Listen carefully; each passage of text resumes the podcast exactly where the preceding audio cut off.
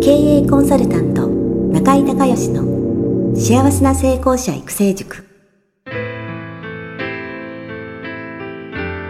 この番組では18歳で起業し6社の社長を歴任した実業家出身の経営コンサルタントであり自ら経営塾を主催する中井孝義がこれまでに1200人以上の経営者の方々の経営相談人生相談に応えてきた。脳科学心理学とマーケティングを活用した独自のノウハウでビジネスと人生のバランスの取れた幸せな成功の実現をお手伝いします。リスナーの皆さんこんにちは。経営コンサルタントの中井隆義です。今日はですね、えー、中井塾の経営理念合宿セミナーということで、立品の私の別荘に来てましてですね、えー、今回参加者のミュウさんが今隣にいらっしゃるんですけども、えー、すごい優秀な方でですね、えー、普通の人よりも2時間ぐらい早く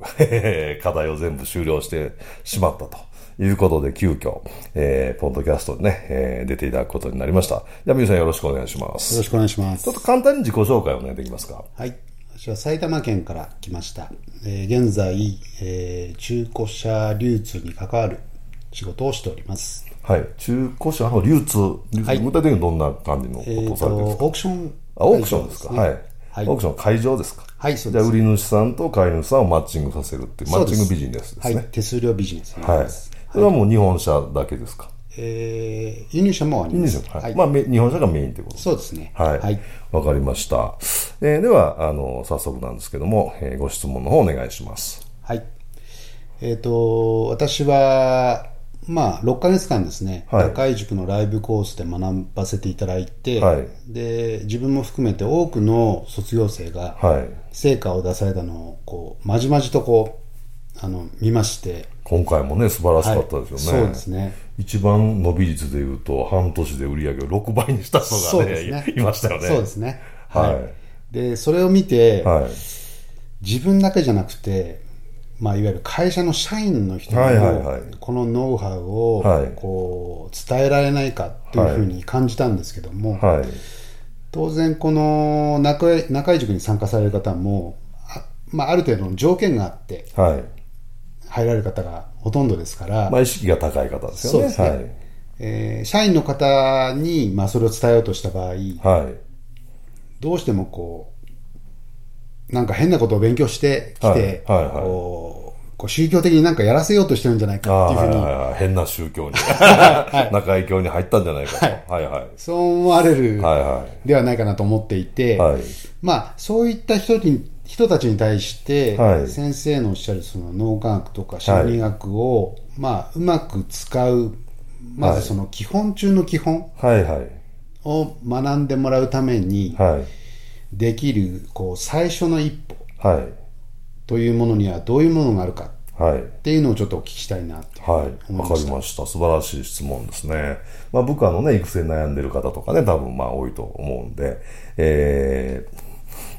えっとね、まずね、一番初めに、あの、大前提として、あの、理解しとかないといけないのが、安定化思考と可塑性の脳の OS の話ですよね。はい。でで、人の脳っていうのは変化を嫌うので、ええ、だから急に何とかしようとかがなかなか難しいんですよね。はい、だから、えー、っと、人はなかなかその、そもそも脳の構造上変われないもんだと。変わるのにはすごく時間がかかるし、えー、スモールステップをずっと続けていかないと、えー、なかなか大きな変化っていうのは出ないっていう。はい、だから今日言って明日から結果ってほぼ出ないですね。はい。はい、だからやっぱりそれを、あのー、まあ会社のやっぱり社長なりね、リーダーの、えー、人が、やっぱりそこ全大前提で、はい、あの、見てあげないと、個人差ももちろんね、あるし、その人自身のタイミングもあるので、まあ、基本長い目で見てあげるっていう、はい、これ大前提がまずいりますね。はい、でその上で何からやっていったらいいかっていうと、はい、やっぱりね、あの、簡単で誰でもできることで、えー、続けられることっていうのをやるのが一番いいと思うんで、はい、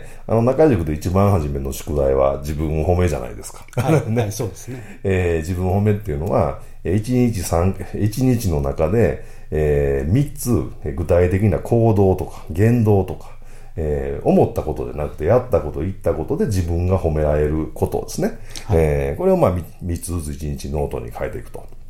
で、ただし、1回書いたことは書けないと。はいはい、いうことで、1ヶ月それをやると、まあ、90個、100個近くまあ溜まるということなんですけれども、はい、これがね、やっぱりね、一番効くんですよね。なるほど。はい。なので、あの、まあちょっとゲーム感覚でね、あのえー、スタッフの皆さんみんな集めて、とにかく1ヶ月やってみようよ、みたいな感じで、はい、えー、やってもらって、例えば1週間に1回会議されてるんだったら、はい、あの、そこでそのやった感想をシェアしたりとかしながら、はい、あの、やっていかれるのがいいと思うんですね。でやっぱりね、あの、人って、あの、自分の基準で、えー、相手、他人を測るんで、はいはい、だから自分に厳しい人は他人に厳しいんですよ。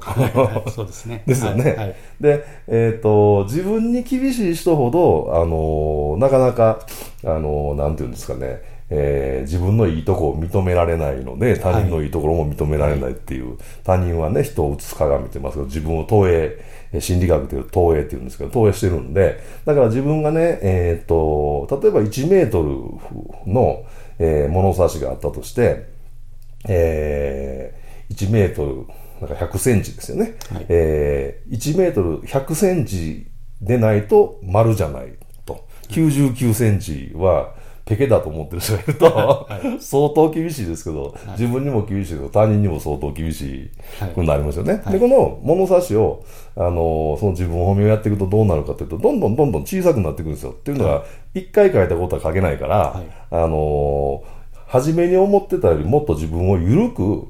褒めていかないと、小さなことをだんだん褒めていかないと、ネタがなくなってくるんで、ええで、あの、今回でもあの、誰の、あの、自分褒めが一番、えー、しょぼかったかという インタビューを セミナー第2部でしたんですけど、えっ、と、と、名古屋の人でね、えー、最後の方、1ヶ月後、1ヶ月のもう最後の方、90個目ぐらいはですね、えー、靴を揃えたとか、歯を磨いたとかですね、出ててでも、でもっとおかしかったのは大阪の人で、もう本当にネタがなくて、でも続けないと報告しないといけないから、はい、いけないんで、えー、っと、えー、今日も歯を磨いた。はい。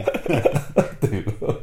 もう最後考えましたってえー、言ってましたけど、はい、まあ、だからその程度のレベルでも自分を褒められるようになったら、はい、相当その物差しのね、単位が小さくなってるはずなんで、はい、そうすると何が起こるかっていうと自分の、えー、ことを許せて認められて自分のセルフイメージ逆に上がってくるんですよね。はい、それと人を判断するときに基準が下がってるんで、あの、えっ、ー、と、物差しが1センチのね、えー、えっ、ー、と、1メートルですから、そうですね、1センチの人だったら、例えば99センチの人は、むちゃくちゃな、すごい天才的ななんか、人なわけですよね。はい。だからその基準をどこに置くかっていう。で、これを毎日、あの、冒頭言いましたように、えー、脳は安定化思考と可塑性という、えー、ほんの少しずつしか一度には変われないんで積み重ねていくっていう、はい、これがね、やっぱりね、えー、一番効きますね。なるほど。で、中軸ではね、あの、先ほども言われたように、ちょっと、レベルの、ね、意識レベル高い人が来られてるんで、会社だとそこまで全員がっていうのはちょっと難しいと思うんで、はい、それをね、1ヶ月と言わずね、まあ、ちょっと、えー、状況を見ながらね、1ヶ月半とか2ヶ月とか、はい、本当にもう最後、あの、靴を揃えたとか、歯を磨いたみたいなレベル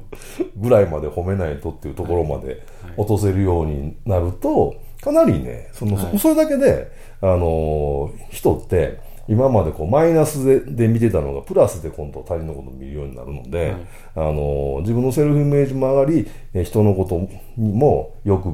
いいところが先に見えて、はい、そうすると感謝の気持ちが、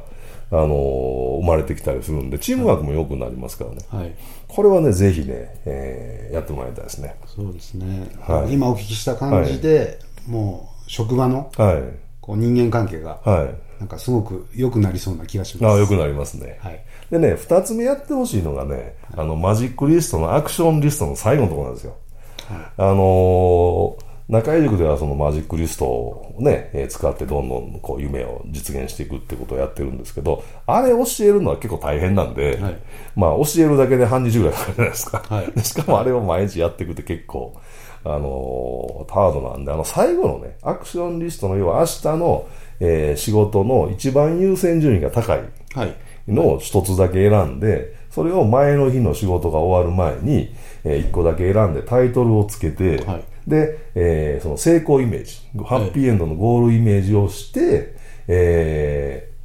ー、そしてその成功した感覚ね、例えば、えー、セールスの人だったら、えー、最終のクロージングのにお客さんのとこ行って、えー、まあ、契約書に反抗してもらって、喜ん,、まあ、喜んでると嬉しいっていうイメージと、その時の自分のこう、あ、よくやったっていう気持ちを体で感じてしまって、先に脳を騙してその記憶を作っちゃうんですね。成功の。はいはい、で、えー、で、それに対して、えー、今度は、えー、逆、逆に朝、えー、1番からそのアポイントの場面に来るまでに必要な人、物、情報ですね。はい、えー、例えば、えー、と、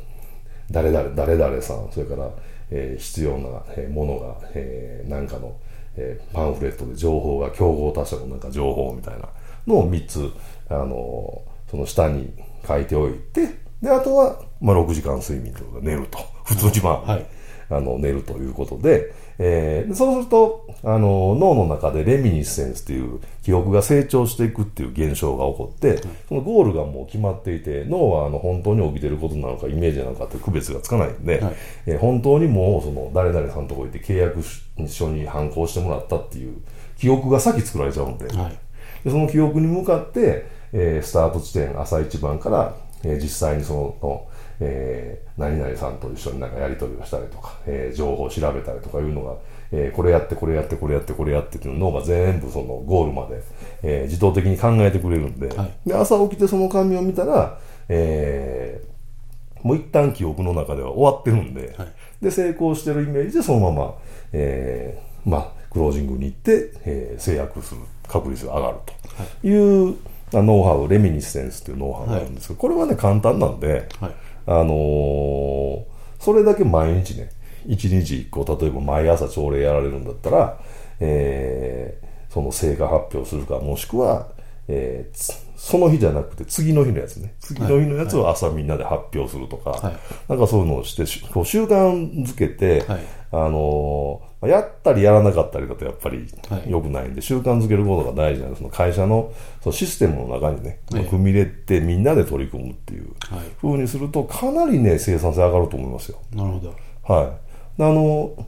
こう、なんていうんですかね、あの、どうかなっていう、こう契約取れるかな、取れないかなって言って、その、相手先に行くのと、もう記憶の中で取れてるんで、はい、取れて当たり前当然って言って相手先に行くんで、やっぱりエネルギーも違うし、相手の対応も変わってくるんで、はい、あの、制約率も上がると思うし、それからその、えー、やり直しが少なくなるんですよね。はい、一旦脳の中で全部終わらしてるんで、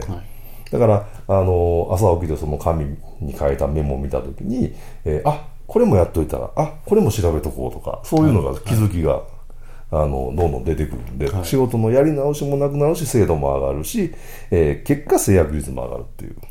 ことですので、このレミニッセンサーで、あの、簡単なんで使われたらいいと思いますね。素晴らしいですね。はい。はい。ぜひ、この二つは簡単なんで、取り組んでいただいて、えー、会社の、まあ、成長発展にね、えー、お役立てていただければと思います。ありがとうございます。はい、ありがとうございました。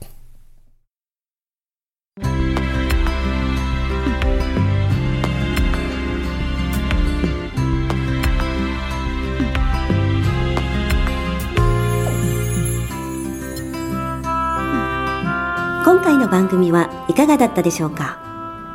あなた自身のビジネスと人生のバランスの取れた幸せな成功のための気づきがあれば幸いです。なお、番組ではリスナーの皆様からの質問をホームページの受付フォームから募集しています。また、全国各地から900名以上の経営者が通う中井隆義経営塾幸せな成功者育成6ヶ月間ライブコースに関する情報はホームページをご覧ください。では、またお耳にかかりましょう。